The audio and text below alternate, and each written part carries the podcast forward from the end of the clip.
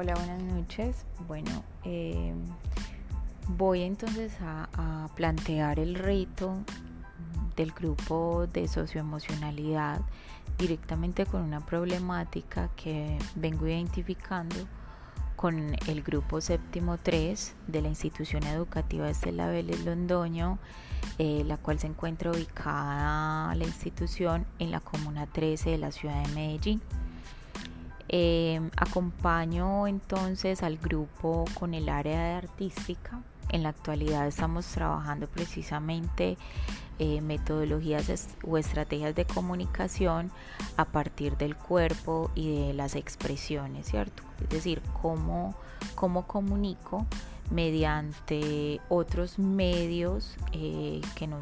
tengan que ver únicamente con a través del lenguaje verbal.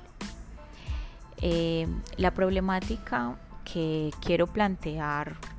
en este caso para el reto y llevar a cabo eh, con cada uno de los momentos que sugiere la matriz SEMA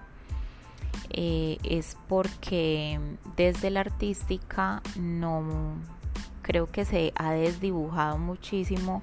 el propósito de comunicación que les he planteado desde el principio. Y eso es dado porque son estudiantes que pues les hace falta escuchar escuchar al otro escucharse a sí mismos. Eh, todo lo toman como en son de burla eh, siempre mantienen pues como una actitud eh, lo voy a llamar de esa manera de recocha de juego de que no hay seriedad para el trabajo entonces, como les comentaba ahorita, desdibuja mucho el propósito con el trabajo en el área.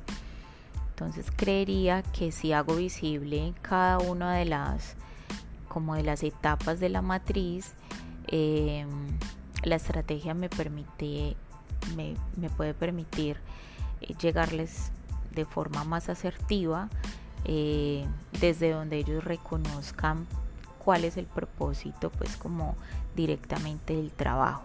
y el objetivo pues como tal que es el comunicar de forma asertiva a través del lenguaje no verbal